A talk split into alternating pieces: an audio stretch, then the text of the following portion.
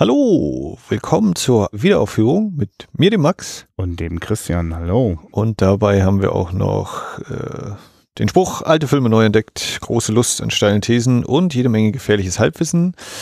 Wir sitzen mal wieder im Kinosaal, denn der Pate 2, The Godfather Part 2, ist über die Leinwand geflimmert und äh, wir gucken mal, ob wir da irgendwas zu sagen können. Genau, denn wir haben natürlich diese besondere Herausforderung gerne angenommen.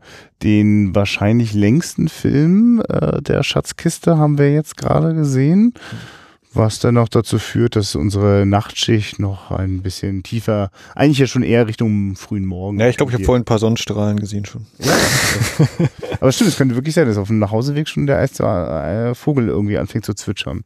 Das ist richtig, ja. Ja, schön, dass du mal wieder beim, beim Vorwort äh, dabei bist und äh, an diese, an unsere Slackline denkst äh, mit den alten Filmen, die wir neu entdecken und den steilen Thesen. Äh, das vergesse ich nämlich immer regelmäßig. Das, Ja, Und äh, dann merke ich immer, dann während man so podcastet, so dass äh, selbst selbst unsere Gäste das mit den steilen Thesen immer ganz gut schon kennen. Da hatten wir ein paar steile Thesen auch äh, zu John Woos äh, Liebesgeschichten zwischen Männern. Ja, da konnte ich nicht dabei sein, aber ich hatte dafür an dem Tag 12 Uhr mittags noch, äh, beziehungsweise an dem Tag davor hatte ich 12 Uhr mittags zumindest noch gesehen gehabt. Und in was für einem. Kino hast du das getan? Im kommunalen Kino Eutin, dem Bienchen. Und äh, ja, das war auch sehr niedlich da. Und Ja.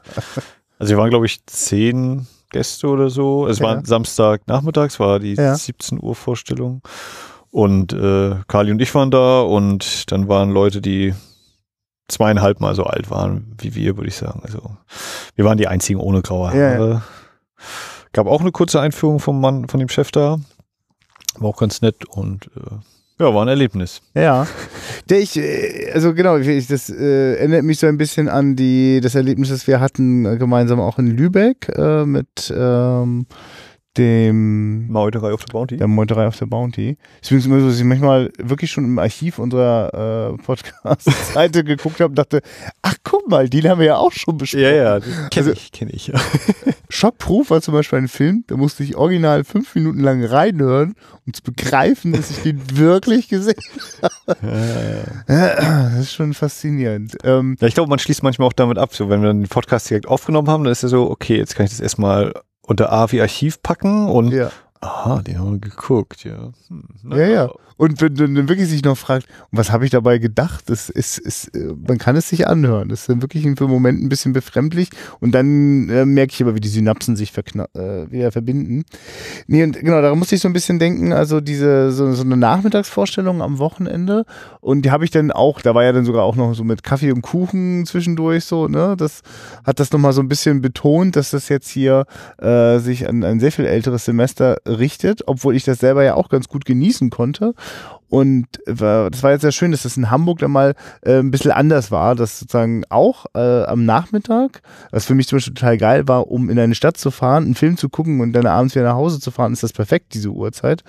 Ähm, und es war auch ganz angenehm für mich, dass ich jetzt Jung Woo nicht mit irgendwie überforderten Senioren gucken musste, sondern Das wäre aber auch interessant das geworden. glaub mit Sicherheit, also ja, ja, ja, das habe ich Hatte- damals schon. hatte sich aber ziemlich zielsicher keiner in The Killer verirrt. ähm, aber ich merke so, dass ich das irgendwie eine schöne, eine schöne Uhrzeit finde. Also, ähm, also ich glaube, da, da, da geht noch was. Ich weiß auch, dass ich äh, zu, äh, äh, ich habe es nie geschafft, aber das Livo hatte seinerzeit äh, so für sagen so Ende 90er auch regelmäßig im Programm äh, die Sonntagsmatinee und überhaupt das Prinzip der Matinee, also vielleicht sogar schon am Vormittag anzufangen. Das ist eigentlich ist das irgendwie eine interessante Zeit so, also weil die weil die tendenziell auch nicht so sehr belegt ist so. Also zumindest bei mir ist das so, dass ich hätte eher das Problem mich aufraffen zu müssen, aber wenn wenn der wenn der Reiz groß genug ist, weiß ich, Zeit werde ich garantiert haben. Ja. Na, ist, also die Folge, wenn die Folge hier jetzt schon, ist dann schon draußen, wenn das gewesen sein wird, hier die Sonntagsmatinee äh, Levins Mühle anlässlich des 100. Geburtstags von Johannes Bobrowski. Mhm. War jetzt hier zusammen mit dem Liter oder wird gewesen sein dann, Ja. in Zusammenarbeit mit dem Literaturhaus Rostock. Äh, das wäre jetzt, ich glaube, am 9. April, ja. Sonntag der 9. um 10.30 Uhr wird das gewesen sein. Ähm, also wenn du jetzt das noch bei dir einrichten kannst, ja, dann, genau, kannst du das doch gucken. Genau, den, den, den Martini-Gefühl mal ein bisschen frönen. Aber ja, äh, ja, so viele, so viele tolle, lustige Ideen, äh, die auch mir immer mal im Kopf rumschwirren und vielleicht auch für so einen Film hier tatsächlich besser geeignet werden, wenn man sagt so, ja komm, Sonntag um 12 äh, und dann hat man auch gleich um 17 Uhr die nächste Vorstellung schon. Das schließt dann bei dem, bei der Filmlänge gut an. Ja. äh, aber ja, also grundsätzlich, also wäre auch, glaube ich, so für solche äh, Monumental- oder so eine langen Schinken wäre das schon nicht verkehrt. Also wie Cleopatra oder so, die gehen ja auch so in die Richtung, ja. Ja, ich, ich würde das jetzt auch, glaube ich, gleich ganz gerne mal mit dir vertiefen wollen. So dieses, äh, was, was braucht's eigentlich, um sich so den epischen Schinken der Kinogeschichte so zu widmen? Lass uns doch aber zunächst erstmal in deine Einführung reinhören.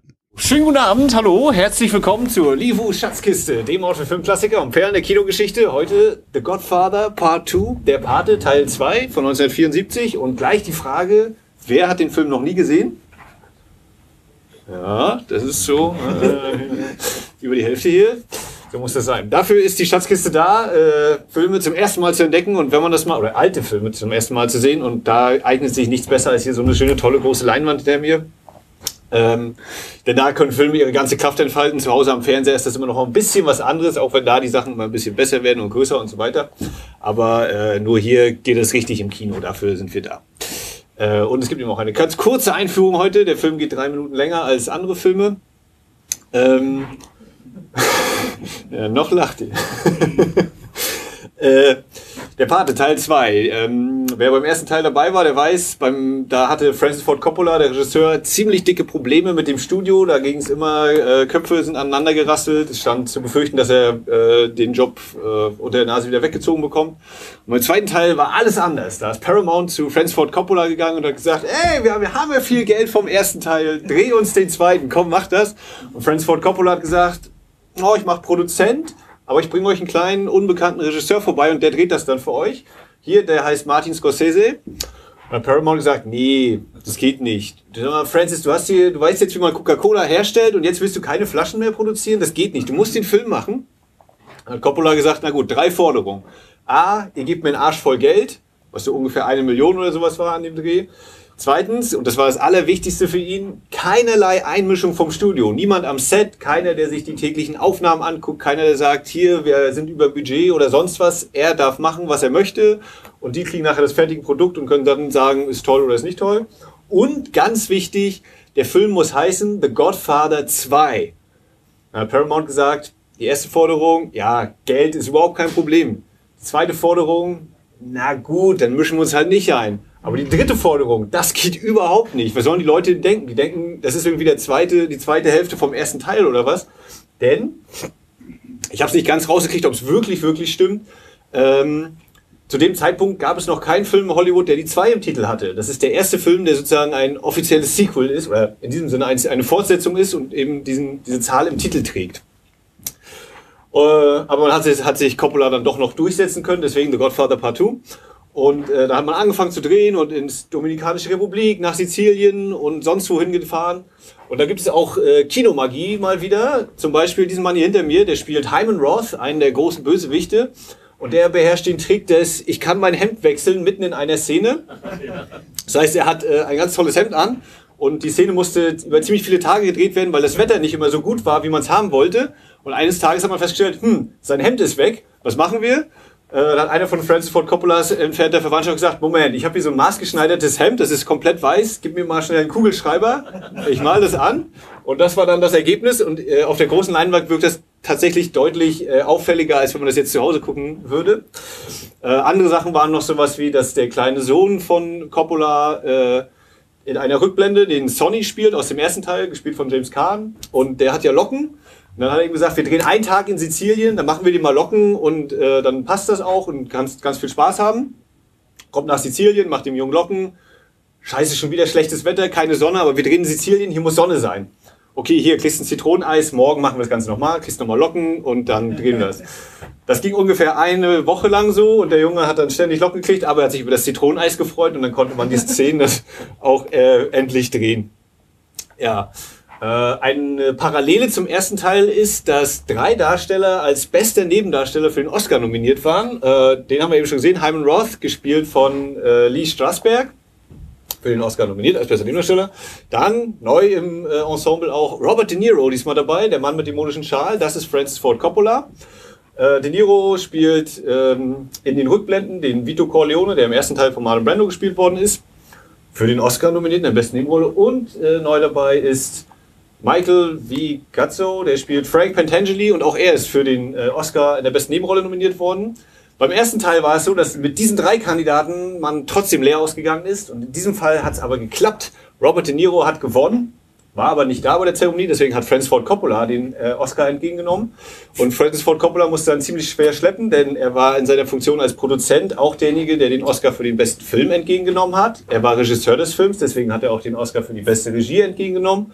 Und beim Drehbuch hat er zusammen mit Mario Puzo das geschrieben und die haben dann als bestes adaptiertes Drehbuch auch noch einen Oscar gewonnen und Francis Ford Coppola hatte dann ordentlich zu tragen, als er dann äh, am Abend endlich nach Hause gehen durfte und wieder mit so viel Geld überschüttet worden ist und Auszeichnung für diesen Film, äh, dass er sich noch sein Weingut dann aufbauen konnte, seine Produktionsfirma weiterentwickeln konnte, etc. pp. Das soll es soweit eigentlich schon gewesen sein. Ich wünsche gleich anregende Unterhaltung. Wichtig ist, und das ist neu bei dieser Schatzkiste, dieser Film hat eine Intermission. Intermission, das heißt, es ist, gibt eine Pause und die ist nicht einfach vom Kino willkürlich gewählt, sondern der Regisseur hat gesagt, an diesem Punkt machen wir eine Unterbrechung, da können die Zuschauer einmal aufstehen, sich die Beine vertreten, ein bisschen drüber austauschen, was sie gesehen haben, können nochmal einen Schluck trinken, es wird an der Bar eine kleine äh, Aufmerksamkeit geben, können nochmal eine rauchen gehen. Und diese Pause ist sieben Minuten lang. es gibt dann auch nochmal einen Gong, damit auch alle wissen, müssen wir da reingehen. Ähm, also das ist kein, kein äh, willkürlich gesetztes Ding von uns, sondern das ist extra so vorgesehen. Hier ist eine Pause, da können wir einmal kurz durchatmen und nochmal Kraft tanken, bevor es dann in den letzten dunklen Abschnitt dieser Familiensaga geht. Und damit sage ich jetzt gleich viel Spaß bei der Pate Teil 2. Dankeschön. So, das war die Einführung. Max, also ich habe auch tatsächlich ein kleines bisschen zu tun gehabt, heute um 22 Uhr äh, am Ende der Woche, so ganz fit die vier Stunden durchzustehen. Ich hatte glücklicherweise... Also bitte, dreieinhalb. Ja, stimmt, sind, sind gar nicht ganz vier, ne, genau. Aber ich, ich hatte auch einen freundlichen Sitznachbarn, der mich dann mal dezent angetippt hat, wahrscheinlich, weil ich auch so laut geschnarcht habe.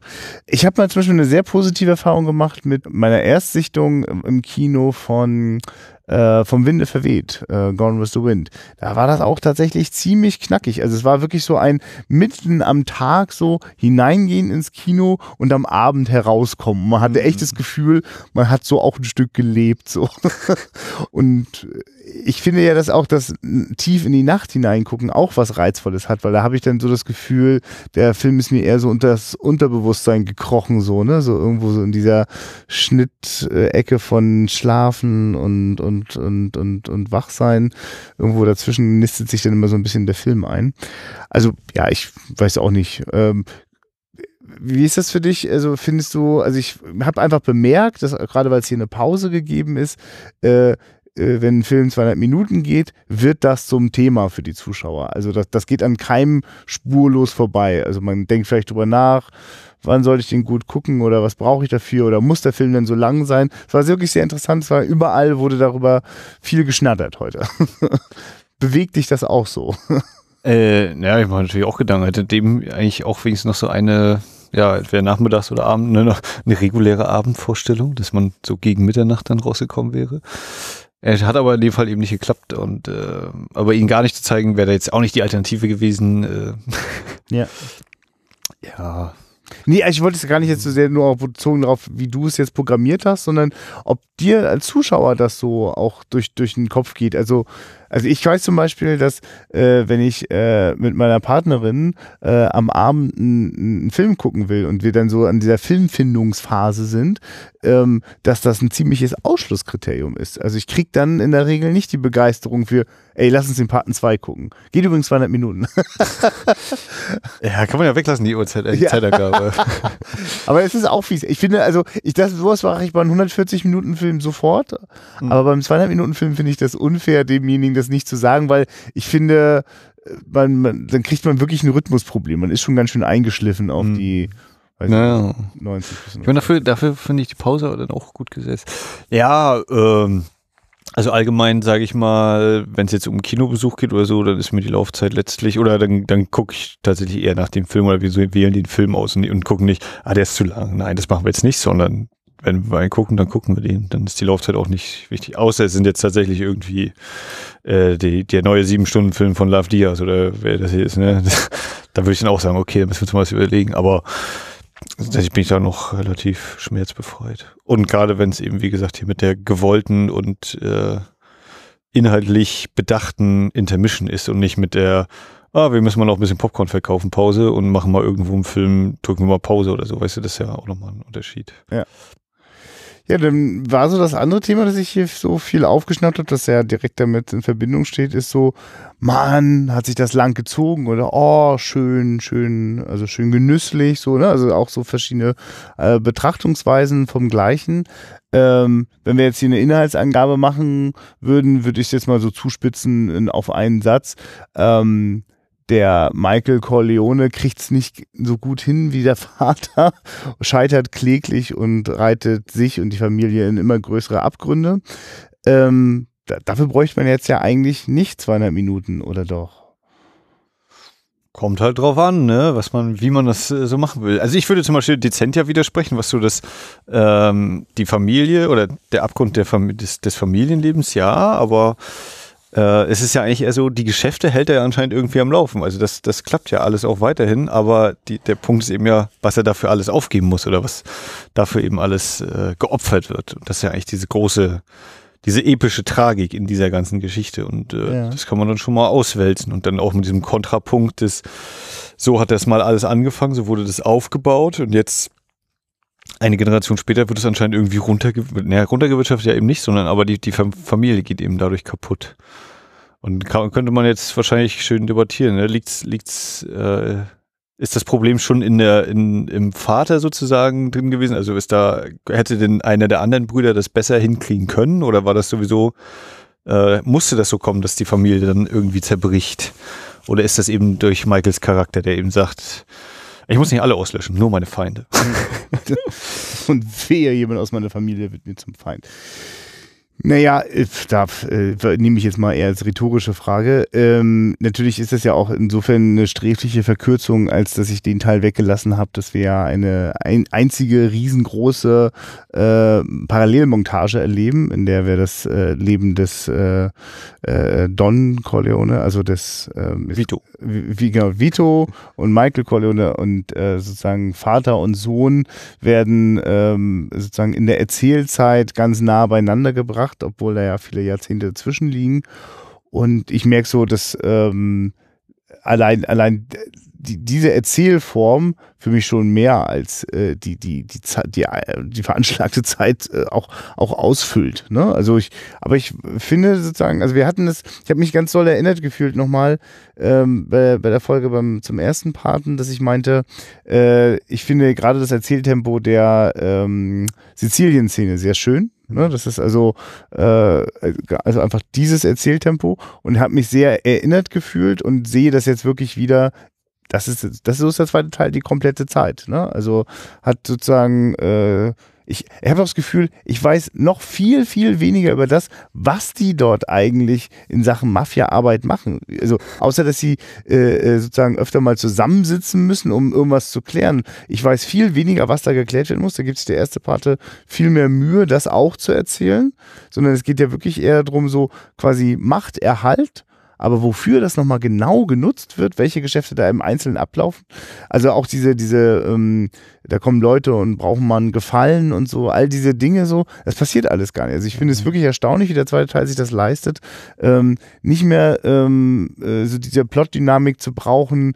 Da gab es einmal den Gefallen und am Ende wird er dann den äh, sozusagen dafür dann auch wieder einen mhm. bekommen und so, ne, sondern ähm, äh, ja, also da, ja, das, das, ist gar nicht so wichtig. Ja, das, das, die Antriebsfehler in, in dem ersten Teil des zweiten Teils ist ja eben vor allem das, wer hat mich verraten? Oder also einerseits dieses, na, ich mache jetzt hier mit diesem mit dem Hyman Roth Geschäft, ich will unser äh, Geschäft aus der Illegalität rausholen, soweit möglich. Äh, und natürlich eben, ja, wer hat mich denn nun hier verraten? Also die Suche nach dem Verräter, das sind ja so die beiden äh, Haupt Punkte und ähm, ja. Aber ich meine, oder? Es ist doch so egal, wie, wie äh, wirklich, also im Vergleich zum ersten wie nie, äh, was die da eigentlich für Geschäfte machen, oder? Also wüsstest Mhm. du's? Was läuft denn da bei den Heimen und ihm? Also, Ja, die Glücksspielgeschichte. Also er will ja, das, Ja, das, ja, das was er mit dem Senator einmal bespricht. Er will Ja, die ja, Casinos und Hotels und will eben nach Las Vegas da, also aus New York raus, was ja geschehen ist offensichtlich, weil sie jetzt in Nevada sind. Damit eben dicht dran an Vegas, aber er will eben noch mehr Macht in den Hotels und Casinos offensichtlich. Und da dann eben ein äh, anständiges Geschäft. Wie anständig Glücksspiel eben ist.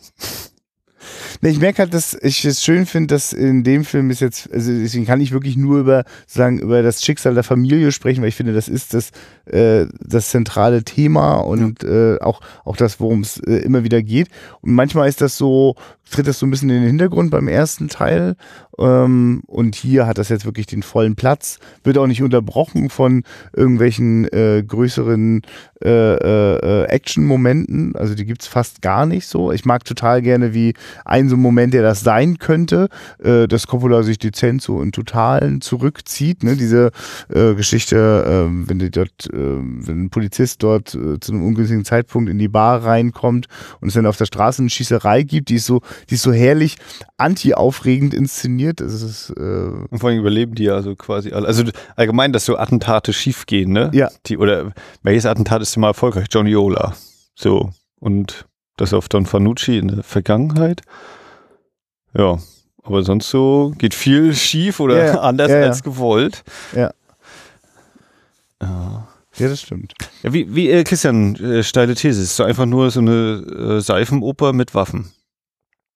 Ja, oder jetzt sogar noch mit viel, viel weniger Waffen.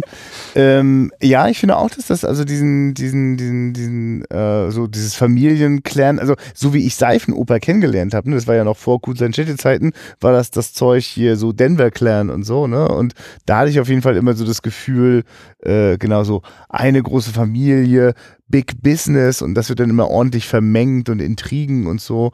Ähm, ich, ich,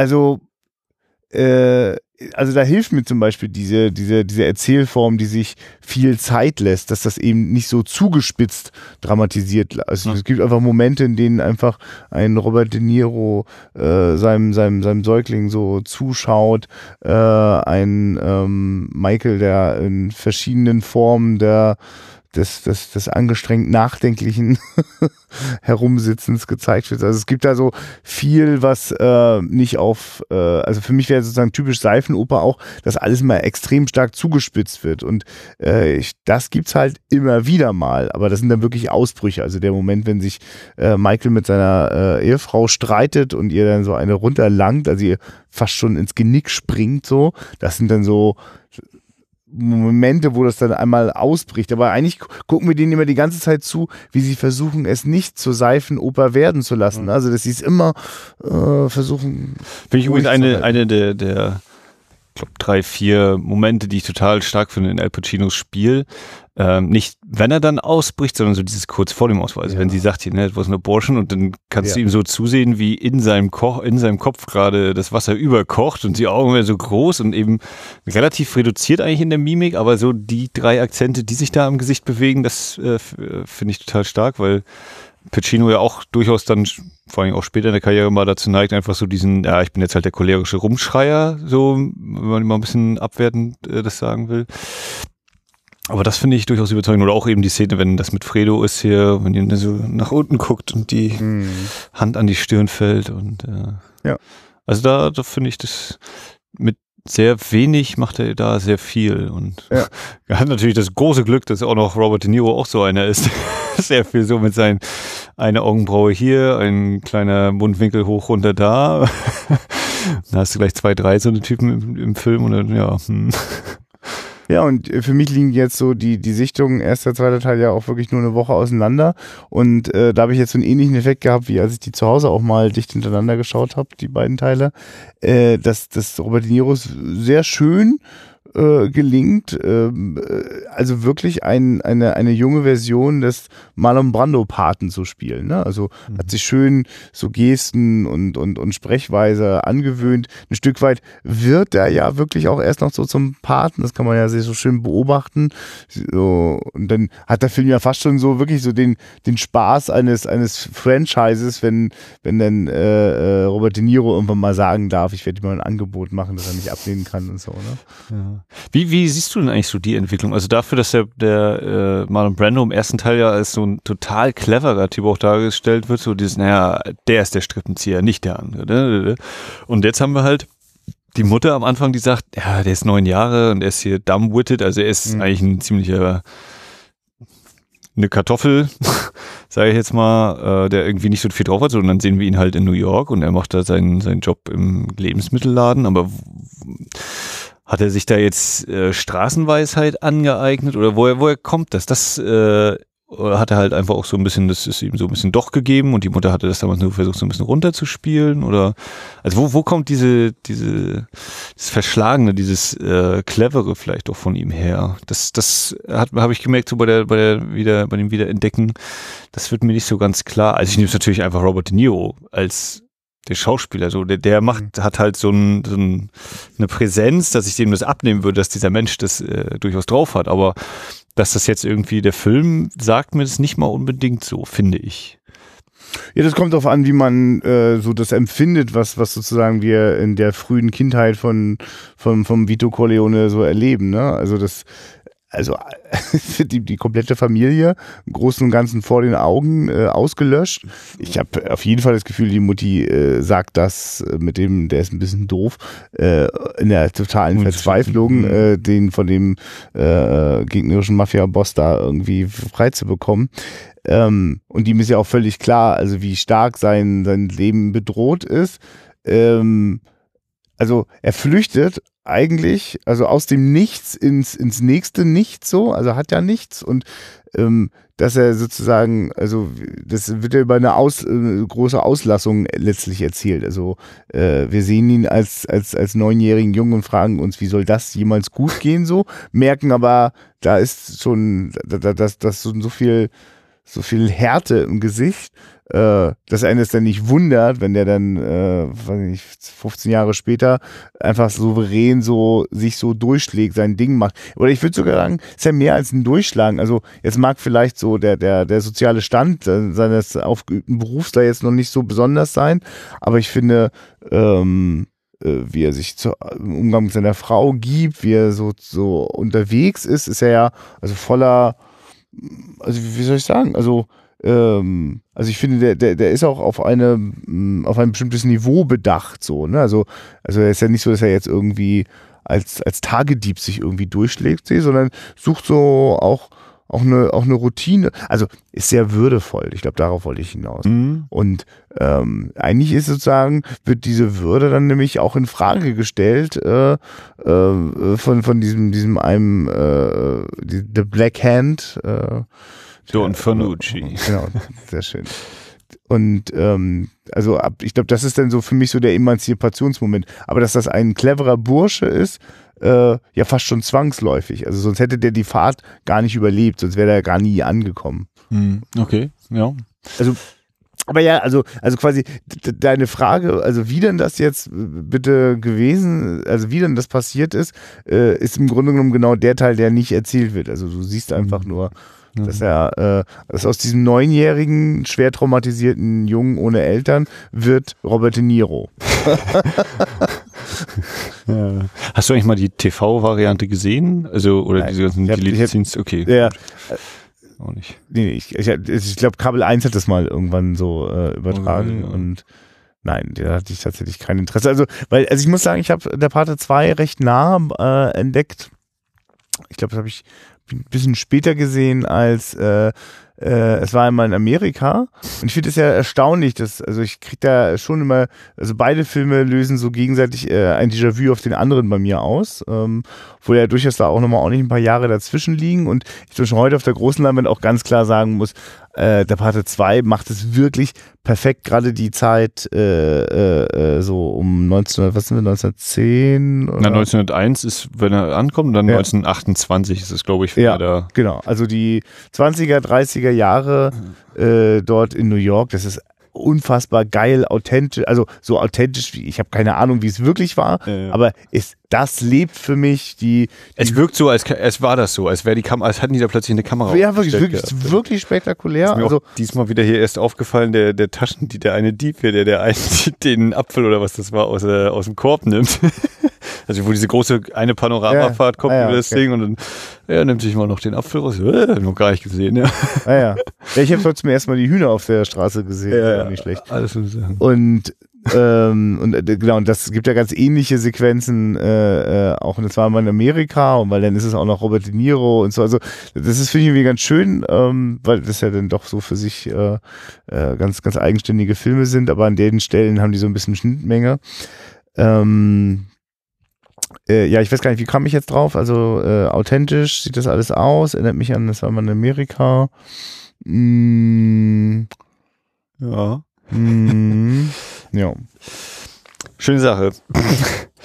ähm, ja. So, machen wir kurz einen Hänger hier. Burp. Mhm. So. Ähm, ist ja auch schon früh. Ja, ja. Oder spät. Äh, ja, wie, wie, äh, gerade jetzt auch im Vergleich zum ersten Teil, den, wir, den ich auch jetzt noch relativ frisch habe, äh, ich finde, er erweitert schön das, das Farbspektrum. Also, ich glaube, dieser Film ist das, was ich so unterschwellig, wenn ich an einen Sepia-Film denke, fällt mir dann eben mindestens die Robert De Niro-Sequenzen ein. Mhm. Und ich finde aber auch stark äh, gerade dieses Winterliche, was so mit reinkommt, diese Kälte, hm. die Michael ja durchlebt oder die in ihm sich ausbreitet, wie auch immer man das dann sehen will. Aber das, das hat mich schon sehr beeindruckt. Gerade wenn eben der zweite Teil beginnt eben, also nach der Intermission, haben wir auch so eine Dingsszene, dem, der kommt ins Haus und äh, gefühlt ist eben ja nichts mehr so, wie es war, auch wenn Kay dann noch da gerade sitzt und ihr rotes Kleid äh, an der Maschine näht. Aber es ist so alles so leer, niemand ist da, er ist ganz alleine. Äh, bis zu diesem Zeitpunkt ist er komplett alleine und dann ist schon anders, als wenn eben diese Großfamilie in diesen Häusern mhm. da so verkehrt und diese großen Feste da immer stattfinden. Ja. Also ich finde auch wirklich, also das geht einen Hand, äh, die Kameraarbeit mit der, mit der Ausstattung, dass eigentlich Orte, die wir äh, alle schon kennengelernt haben und vielleicht sogar wirklich eher was Wohliges, aber manchmal ja auch da schon so in so eine düstere äh, und irgendwie auch bedrohliche Ecke äh, erlebt haben. Aber äh, was wir dort jetzt haben, ist wirklich, ja, es ist tot, aus äh, menschenleer, ähm, oder, oder auch so spröde. Also ich, es, sind, es sind so lauter Details wie, wie äh, ähm, also ich habe so das Gefühl, also geht der, es gibt, gibt so ein Warte, oder ich glaube, das ist der Vorraum von dem, von den Büros, aber da stehen so verschiedene Sitzmöbel irgendwie rum. Also alles wirkt so ein bisschen unaufgeräumter oder nicht, nicht so harmonisch. Also, mhm. ne, also ich habe auch das Gefühl, dass öfter irgendwie so horizontale Linien irgendwie öfter das Bild durchqueren. Ähm, also ich merke, hier kann ich mich nicht mehr wohlfühlen. So. Und das, das strahlt ja nicht nur das Set mhm. aus und äh, äh, die Kameraarbeit, sondern es ist ja wirklich auch das Geschehen. Also das ist einfach kein, also hier ist irgendwie. Ja. Irgendwas stimmt nicht. Ja, also Wie kann da das ist, nur sein. Naja, es ist mit dem Vito ist was gestorben, das äh, nicht, Ja. nicht einfach wieder an anderer Stelle zurückgekehrt ist. Ich finde auch stark, wenn die Mutter dann eben äh, dahin scheidet. Auch, also A, das, das, dieser kurze Dialog zwischen Tom Hagen und Fredo, die komplett äh, nur Silhouetten sind. Mhm. Ne? Also auch, auch was so wieder diese Sachen angeht, oder es gibt ja auch mehrmals eben so Charaktere im Halbdunkel oder du siehst gar nicht, wer da so richtig spricht sozusagen und gefühlt alles schwarz. Und, ähm, das, das hat schon was. Und auch allgemein eben, ne? dann ist eben die Mutter tot und dann ist eigentlich auch die Generation ist dann komplett weg. Vater und Mutter sind äh, nun davon. Und äh, ja, was, wie, wie hält das jetzt noch zusammen? Jetzt versucht die letzte Dame der Familie noch irgendwie so ein bisschen eine Art Zusammenhalt zu kreieren, aber auch das ist sowieso schon zu spät eigentlich. Ne? Da, da, da geht ja auch nicht mehr viel. Ich finde auch dieses Bild einfach geil, wenn, wenn dann Fredo äh, mit auf dem Boot draußen ist und dieses ja, ich, ich kann das, das schwer in Worte fassen. So eine Art Sehnsucht, einmal so dieser Himmel und ja, eigentlich ist es doch was Schönes da, mal über dieses Wasser, was, was nie ganz ruhig ist, glaube ich, oder nie ganz ruhig gezeigt wird, sind immer irgendwie kleine Mhm. oder größere Wellen, so. Also diese Unruhe ist immer da. Und ja, dann sinkt der Kopf so runter von Michael. Das ist schon äh, so inszeniert, dass mir das sehr gefällt. Hm? Ja, ich, ich, war- ich kann mich zum Beispiel beim ersten Teil nicht bewusst daran erinnern, diese, diese Bergwelt da so wahrgenommen zu haben, ne? die da öfter mal so irgendwie mit ins, ins, ins Bild drückt. So, ne? Ja, wobei, ja, das liegt ja auch daran, dass wir jetzt in Nevada sind und nicht mehr in New York. Also, das ist ja auch so, oder beziehungsweise in, äh, in den Vororten von New York, wo sie da ihre Villa hatten. das waren die Vororte von New York. Ja. Ja. Also er sagt ja zu, zu Frank Pentangeli dann auch einmal hier, na, das war doch mal das alte Studienzimmer von meinem Vater. Und hier stand doch der Ja, ach so. Schreibtisch. Und sie sind das- ja jetzt, er, das ist ja das, sein, sein, äh, er will ja nach Las Vegas und deswegen sind die ja in Nevada, haben die ihr Haus da am Ja, See. okay, und das, ich glaube, das habe ich genau schön missverstanden äh, im Sinne von das nochmal als Bestätigung, dass das jetzt diese ehemaligen Orte sind. Also weil natürlich, es gibt ja so manche Dinge, die, die, die, also, also das wäre ja noch mehr so, dieser, diese, also da hatte wirklich Coppola schon so ein bisschen Spaß an, an einer Franchise-Welt, die es da zu dem Zeitpunkt so noch nicht gegeben hat.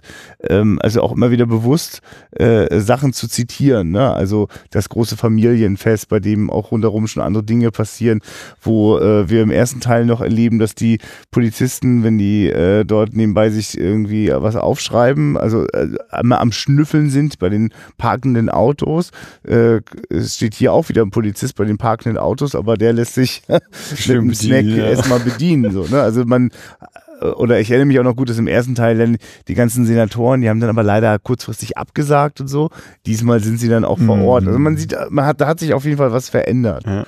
Auch, auch mit der Musik, ne? Wenn dann hier Frank Pentangeli hingeht, ja, jetzt spielt doch mal eine Tarantella und Ja, ja. äh, dann kommt da irgendwie halt dieses und alle lachen Stimmt, und ja. so. Also auch das Diesmal ja, bleibt die Mutter da doof bei stehen, genau. Das, hm, das, das hat sich auch geändert. Ja. Ja. Ja, stimmt. Also eigentlich ist der Film wirklich voll davon und es ist ein Stück weit ist es auch so eine Demontage. Also, also zum Beispiel würde ich dieses, diese, diese Seifenoper sehe ich eigentlich viel stärker auch äh, im ersten Teil, wenn man das dann äh, irgendwie kritisch meint, also negativ meint. Hm. ähm, und ähm, äh, sozusagen auch auf Kosten von, ja, wir wollen schon auch ein bisschen romantisieren. Also ja, man fühlt sich ja wirklich ein bisschen wohl und familiär da, obwohl also schreckliche Dinge passieren.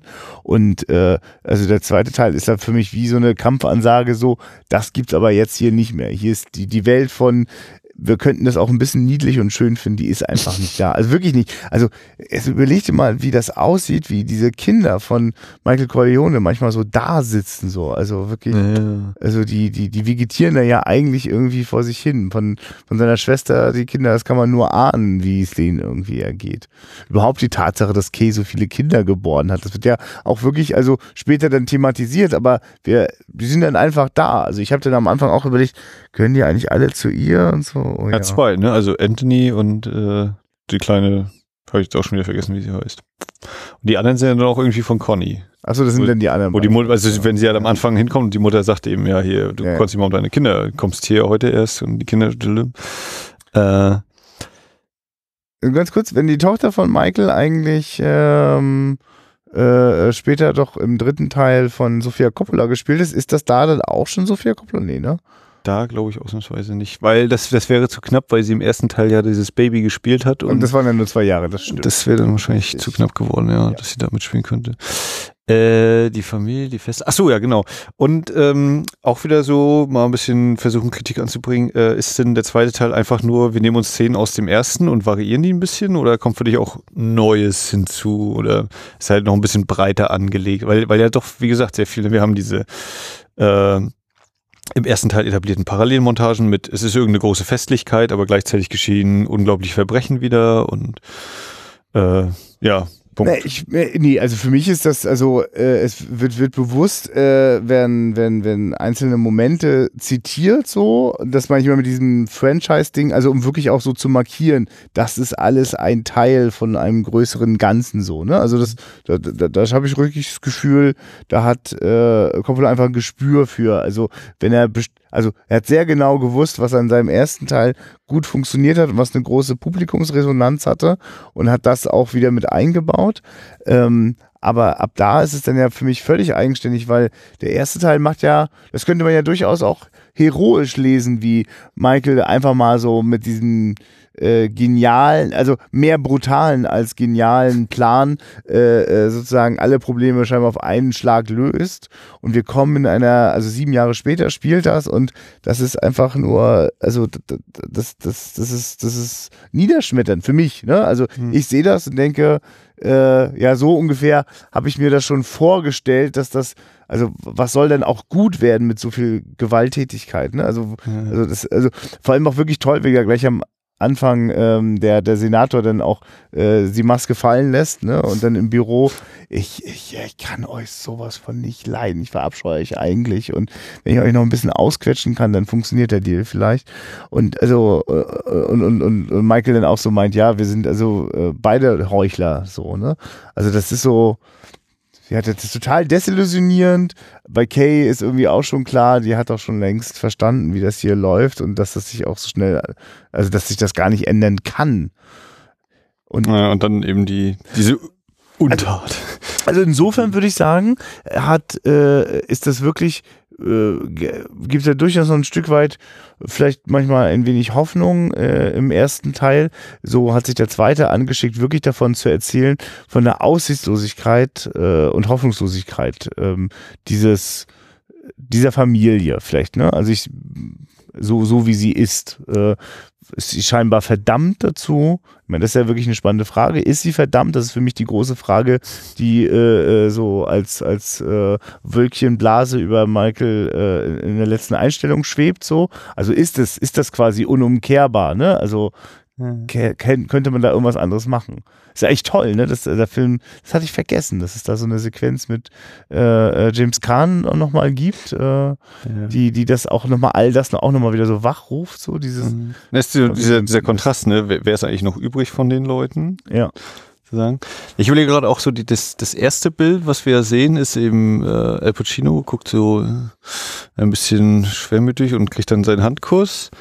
Und dann ist äh, dieser leere Stuhl und der Titel wird eingeblendet. Und das äh, finde ich eigentlich sehr bezeichnend, weil eben das für mich auch so ein bisschen die Frage aufwirft, wer ist jetzt, wer kommt denn ja. jetzt auf diesen Stuhl oder wird jemand in dieser Stuhl weggezogen oder oder oder wird dieser Stuhl zerschlagen sozusagen. Ja.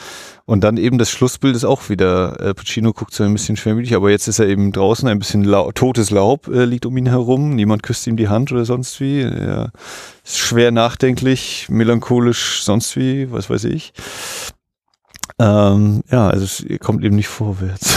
Ich meine, irgendwie ist der Stuhl auch eher noch am alten Ort, äh, im alten Büro. Ja, äh, ne? das, gefühlt, ja. Und, und, und, das ist, fühlt sich auch wirklich dann eigentlich letzt unterm Strich an, wie dieser Platz kann niemals mehr gefüllt werden. So. Also der wird also immer bitter, spürbar leer bleiben. Und Michael hat hat zwar sich angeschickt, sozusagen den Platz zu übernehmen, aber hat einen anderen Platz eingenommen. So, ich glaube, so ist, also so fühlt sich das für mich so ein bisschen so an. Ne? Also Michael kann den nicht einnehmen und also ja. ja er musste ihn einnehmen, ja, ja, aber, ja, ja, aber er führt ihn eben anders aus. Ja, ja. Anders aus. Äh, ja. Ja, also ich habe dann auch schon, habe noch kurz nach dem Film noch mit jemand anderem gesprochen und ja. er hat auch so gesagt, naja, äh, die Frage, die sich ja auch, oder weil da war ihm die Meinung, ja, hätte man den Robert De Niro Part eigentlich gebraucht für diesen Film? Mhm. Und da habe ich so, ja, doch schon, eben weil man eben so einen Kontrast hat. Da so ist es eben, also weil es einerseits der Aufstieg ist und andererseits der Fall, der hier parallel erzählt wird. Und dann kam auch die Frage, wieso denn der Fall? Und dann meinte ich so, naja, klar, auf der äh, geschäftlichen Ebene scheint es alles weiter hinzuhauen. Aber alles, was man dafür opfern muss, was aufgeben werden muss, die Familie ist völlig kaputt. Man bringt seine eigenen Familienmitglieder um und was nicht alles. Äh, also das, deswegen ist das ein, ein Fall für mich, äh, wo der eine sich eben Beziehungen aufbaut und die Familie groß zieht, ist der andere eben damit, äh, muss der andere eben mit ansehen, wie die Familie immer kleiner wird und alles äh, dahingehend zusammenschrumpft, auch wenn, wie gesagt, die Geschäfte ja noch zu laufen scheinen. Ähm, und jetzt hatte ich gerade angefangen mit äh, das Aufstieg und Fall. Also die Frage nach, warum braucht es diese Niro? Achso, genau. Und, und die Robert De Niro Sequenz und die zeigt den Aufstieg. Ja, ich glaube, ich wollte noch irgendwas mit Angst dranhängen, aber. Ja, vielleicht stellt sie noch ein, Äh, weil ich kann da noch mal einen Moment bleiben, ähm, weil für mich ist das, also für mich ist das schon elementar. Also ich, ich wüsste nicht so genau, warum ich jetzt nur den zweiten Teil brauchen würde, ohne dass der äh, den, die, diese, diese, äh, also, also diese, also ich finde die Parallelgeschichte ist schon auch das für mich das Besondere an dem Film. Also ähm, also es gibt, einen, es gibt einen schönen zentralen Moment mit der Mutter. Ich weiß nicht mal, was er wörtlich zu ihr sagt oder was er sie da fragt, aber es geht so in die Richtung, wie dachte, wie fühlte mein Vater. Ja, also wirklich eine Verzweiflung, also für mich spricht er die wirklich große Verzweiflung. Es, es, es, es gelingt mir nicht. Also der merkt ja die ganze Zeit auch, dass das irgendwie alles ihn, ihn, ihn wirklich durch die Finger rinnt, so, ne? Und äh, äh, also eigentlich ist schon seine Idee, glaube, er hat wirklich fast schon einen genetischen Reflex, es seinem Vater gleich zu tun. Hm. Und äh, scheitert da dran. Und das versteht er nicht, ne? weil er denkt, wenn ich es doch jetzt mache wie mein Vater, was ist jetzt noch der Unterschied? Deswegen forscht er da so, kriegt aber, ich glaube, da kriegt er nicht wirklich eine befriedigende Antwort. Und ich habe das Gefühl, wir als Zuschauer dürfen dann ein bisschen schlauer sein, weil wir ein bisschen mitbekommen, wie der Vater gelebt hat und wie der sich entwickelt hat. Und daraus darf man Schlüsse ziehen. Genau, das war der Punkt. Also die, die Frage, ist sozusagen Michael schuld daran, dass das äh, so kaputt geht, diese Familie? Oder liegt das eben auch schon daran, wie der Vater sie eben großgezogen hat, wie, worauf das alles sowieso basiert, was sie da haben? Ähm, also liegt, liegt der Fehler sozusagen im System oder ist die Wurzel allen Übels nicht schon der Vater, trotz allem, auch wenn der bis zu diesem Zeitpunkt das alles irgendwie zusammengehalten hat? Und dann natürlich die Frage, ja, wie wäre es denn mit den anderen Brüdern gelaufen? Ne? Also Sonny, der, der Hitzkopf, äh, findet natürlich im ersten Teil eigentlich genau seine entsprechende Konsequenz, indem er äh, in einem seiner aufbrausenden Momente halt diesen Fehler begeht und sich rausbegibt und damit eben angreifbar wird und du, durchsiebt wird im wahrsten Sinne des Wortes.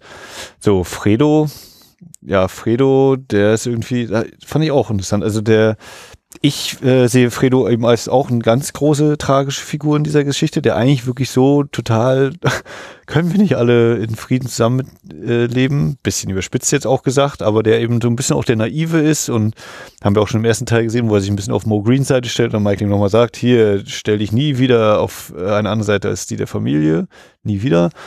Und ähm, also wenn, wenn die jetzt sozusagen der, der Pate geworden wären, ne, wie wär, wie, was wäre dann passiert? Und das habe ich noch so überlegt, weil du es jetzt auch gerade nochmal angesprochen hast, ne, dass Michael eben versucht, so die den Spuren seines Vaters. Also manchmal habe ich auch so gedacht, oh ja, so ein bisschen ist die Rolle auch, Papa hat gesagt. Ja. So, Papa hat gesagt, halte mir deine, halt deine Freundin nah, aber die Freundin noch näher. Papa hat gesagt, isst immer dein Salamibrot, leg den Salat beiseite.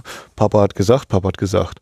Aber natürlich ist das äh, genau eine, äh, eine sehr wichtige Sache, weil wir dadurch ja eben merken, er versucht eben das große Vorbild oder diesen Giganten, dieses, dieses überlebensgroße Bild, was wahrscheinlich auch irgendwo an den Wänden hängen wird noch, den Vater in diese Fußstapfen zu treten und das klappt aber irgendwie alles nicht so.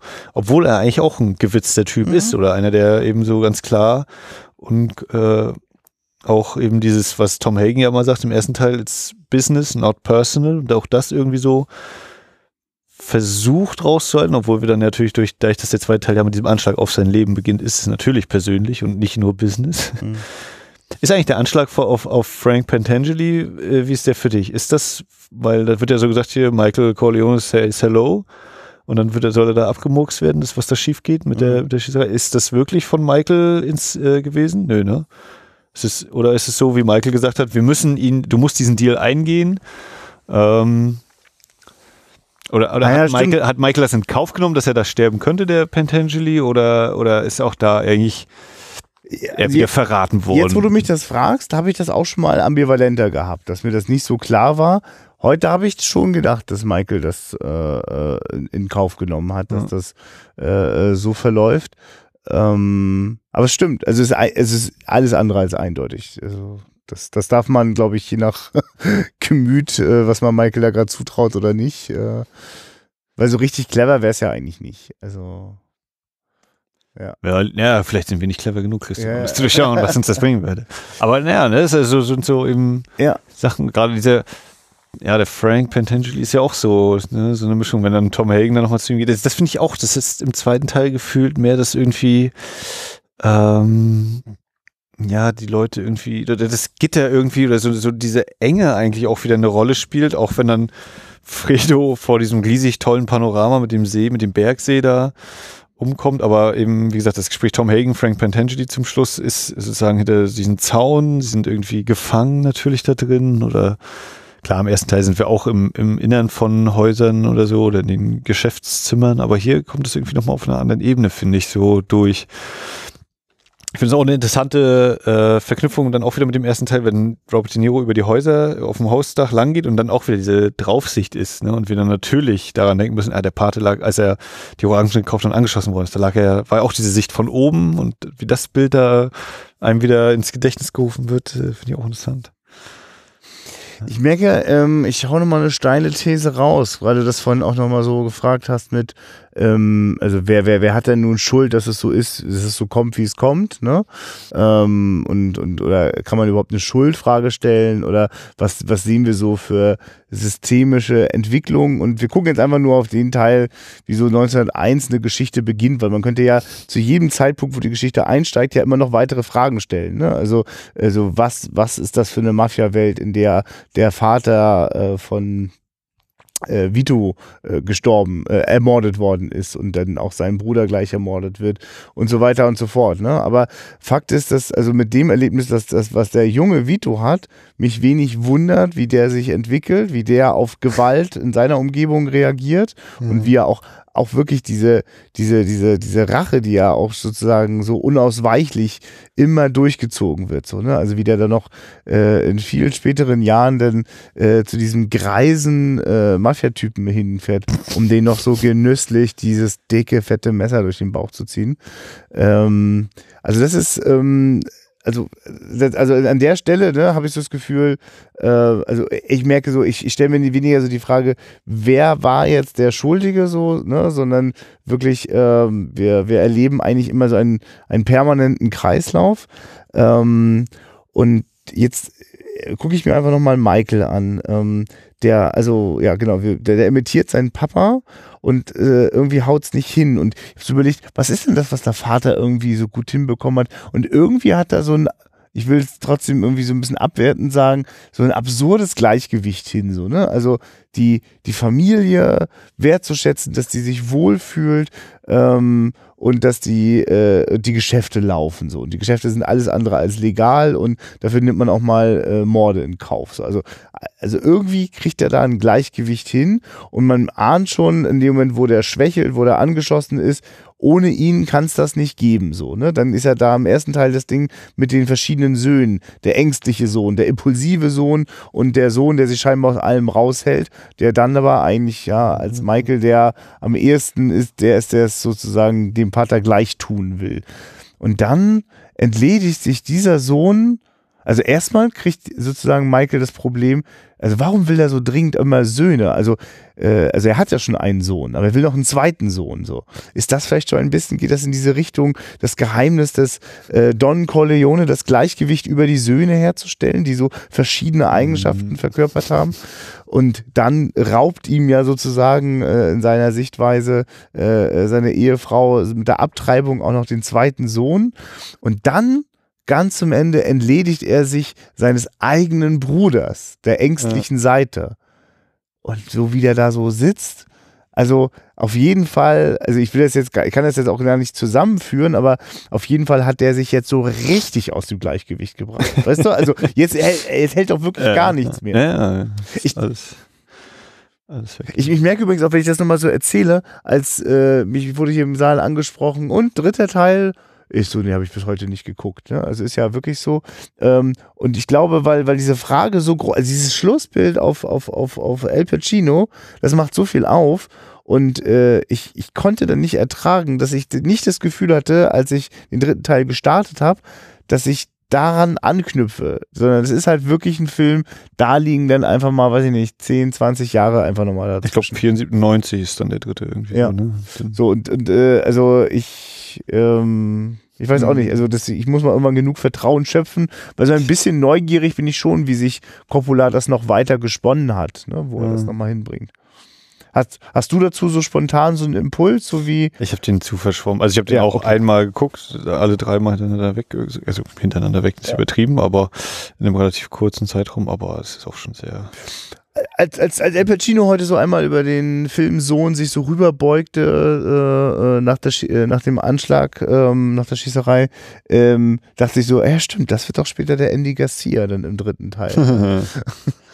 Ich glaube sogar, das ist Andy Garcia ist dann sogar sein Enkel oder so. Aha.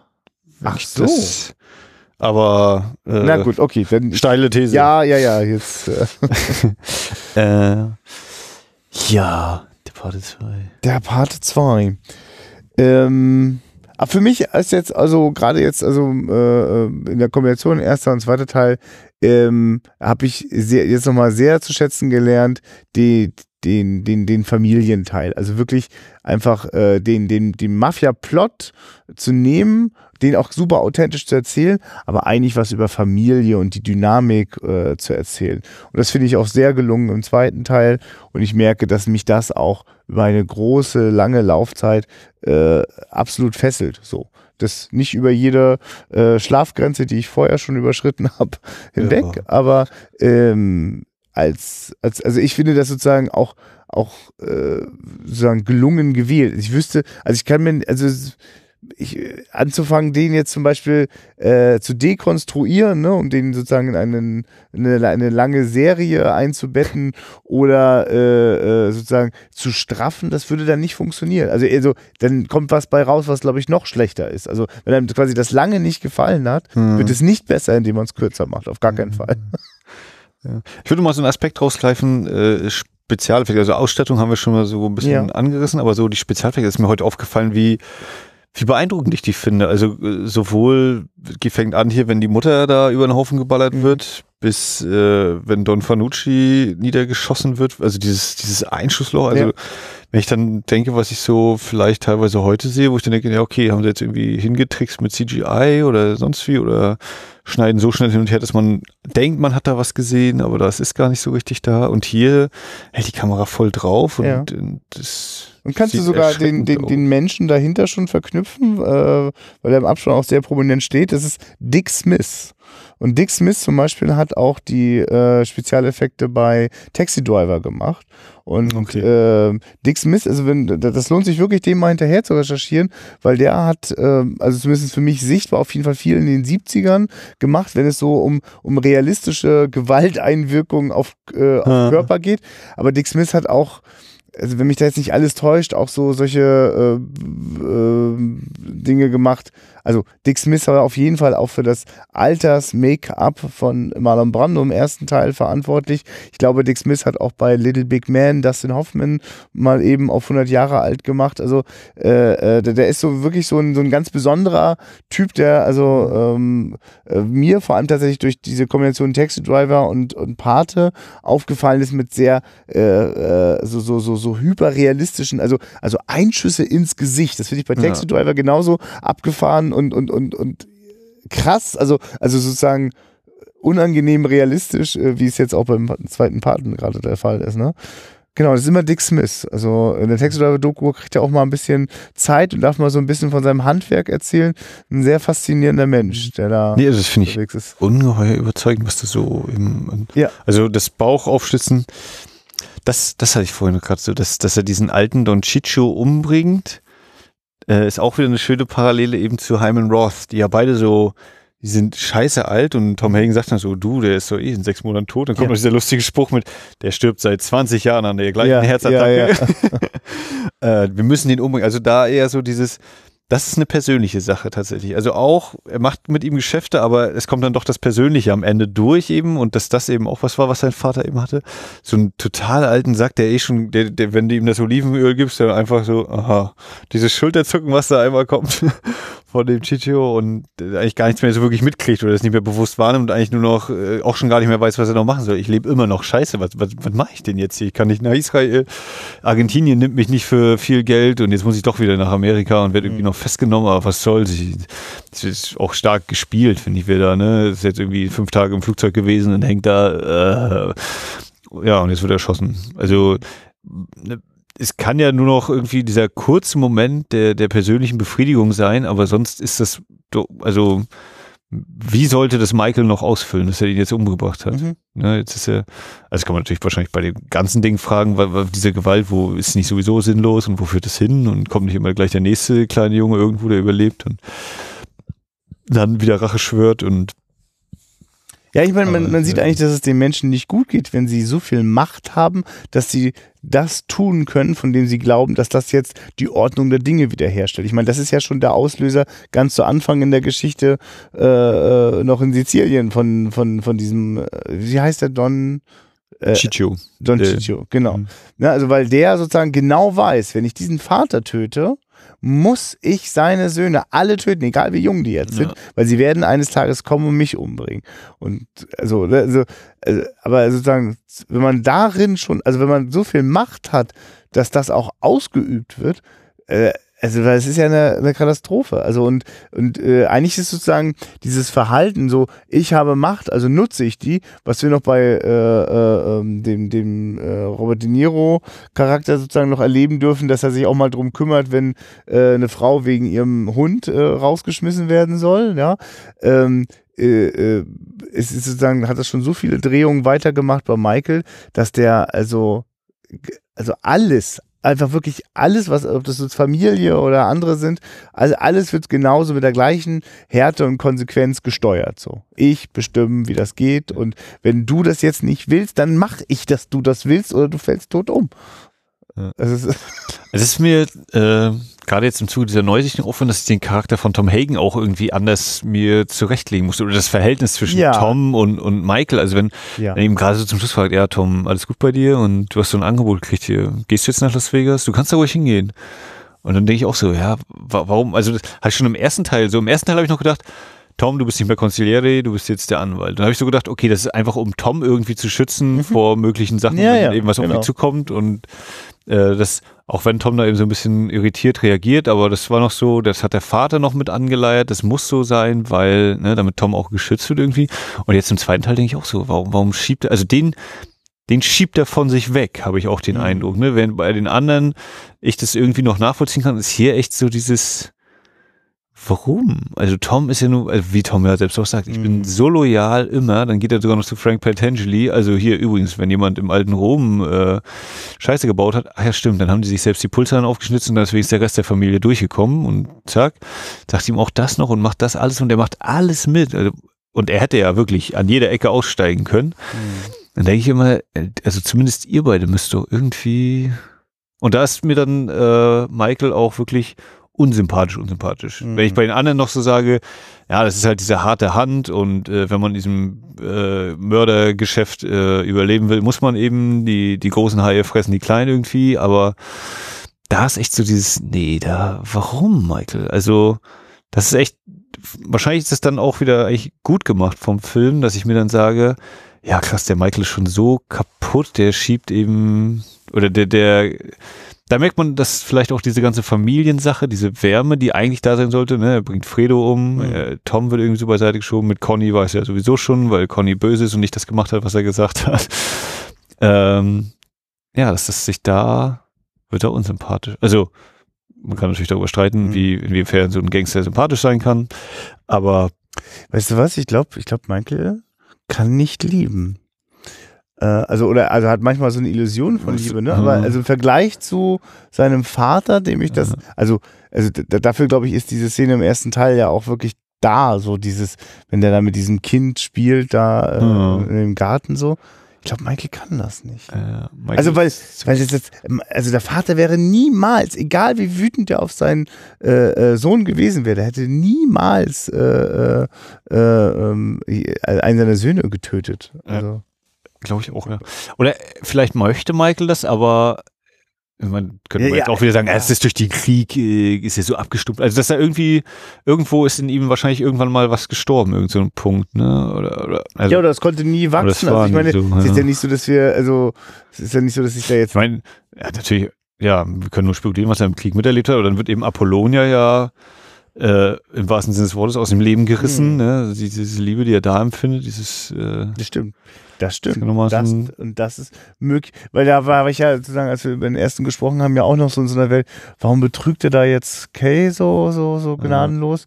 Aber möglicherweise war das viel mehr äh, äh, Maske und, und, und die, die Liebe zu Apollo, Apollonia vielleicht viel Ich meine, das, purer, das, das ja. wäre ja auch wieder so ein Punkt, ne, dass man sagt, äh, äh, na gut, die anderen, also Sonny und Fredo sind ja auch schon in Amerika mitgeboren, aber das, ähm, äh, ne, Kay ist jetzt eben eine, die natürlich sozusagen von außen in dieses Gebilde reinkommt, die ist ja auch, die dann sagt, hier, das, das kann ja gar nicht, Ja. äh, das muss aufhören einfach, ne, 2000 Jahre hier, dieses äh, Familie, die tötet Perspektive Familie. des Zuschauers immer. ja. Ähm, also das Apollonia war sozusagen beides äh, so italienische Wurzeln. Da hätte das eben noch gepasst. Und Kay ist dann mehr so eigentlich, die mag er zwar und da ist eben so Gefühl von Liebe, aber sie ist dann spätestens nach Apollonias Tod ist sie einfach eigentlich nur dazu da, nach außen irgendwie so ein Bild, glaube ich, abzugeben hier, ach, die schöne Familie und eben natürlich den Stammhalter zu produzieren, sozusagen. Also mehr, mehr das Mittel zum Zweck als Ja. eben das, Ja. das Gefühl. Wie da die Tür zugeht, ist doch der Hammer, oder? Im zweiten Teil, wenn du dass er sie selbst zumacht. Ja, Äh, genau. Sie steht draußen und die Kinder sind drin und zack. Ja. Das Und das ist auch so ein, so ein ganz schön hartes Bild, ne, wenn sie das hier, äh, Anthony, gib mir doch einen Kuss und dann, wenn er die Arme so das ist mir auch jetzt hier erst wieder Mhm. aufgefallen im Kino und so. Und dann, wirklich, diese apathischen Kinder machen mich Ja. total fertig.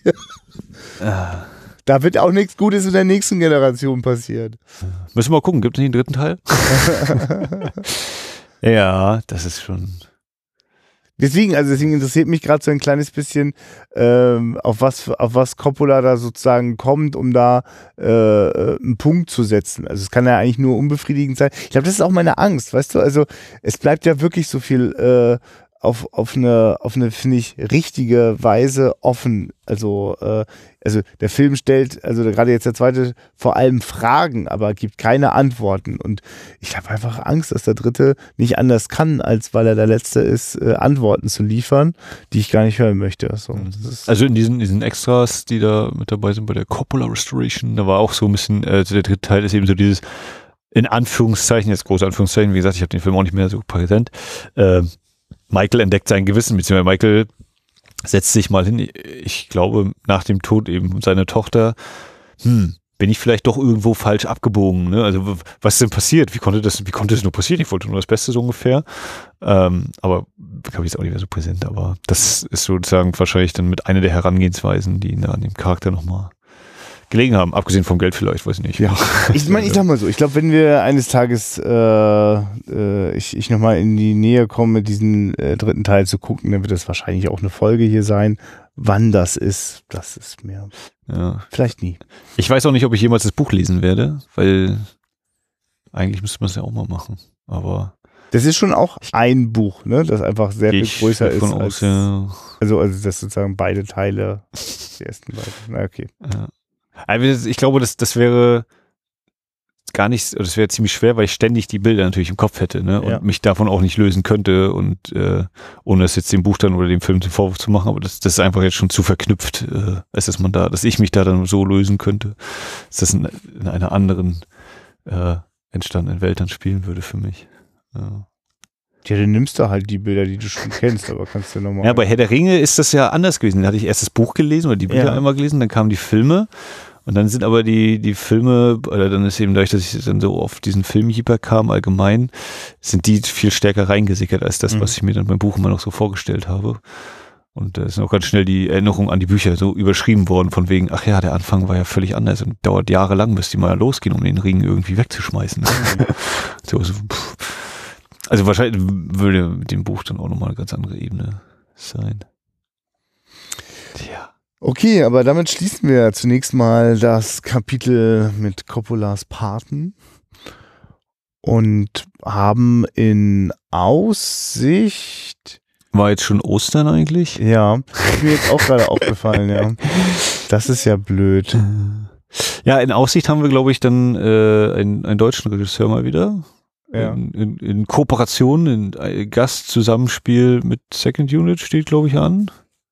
Äh, ja, richtig, richtig. Also, äh, ja. Ihr merkt, äh, wir sind total sicher, Ja. wie das äh, mit Ja, unserer neuen Erscheinungsweise einmal im Monat hier abgeht. Ja, ja, genau.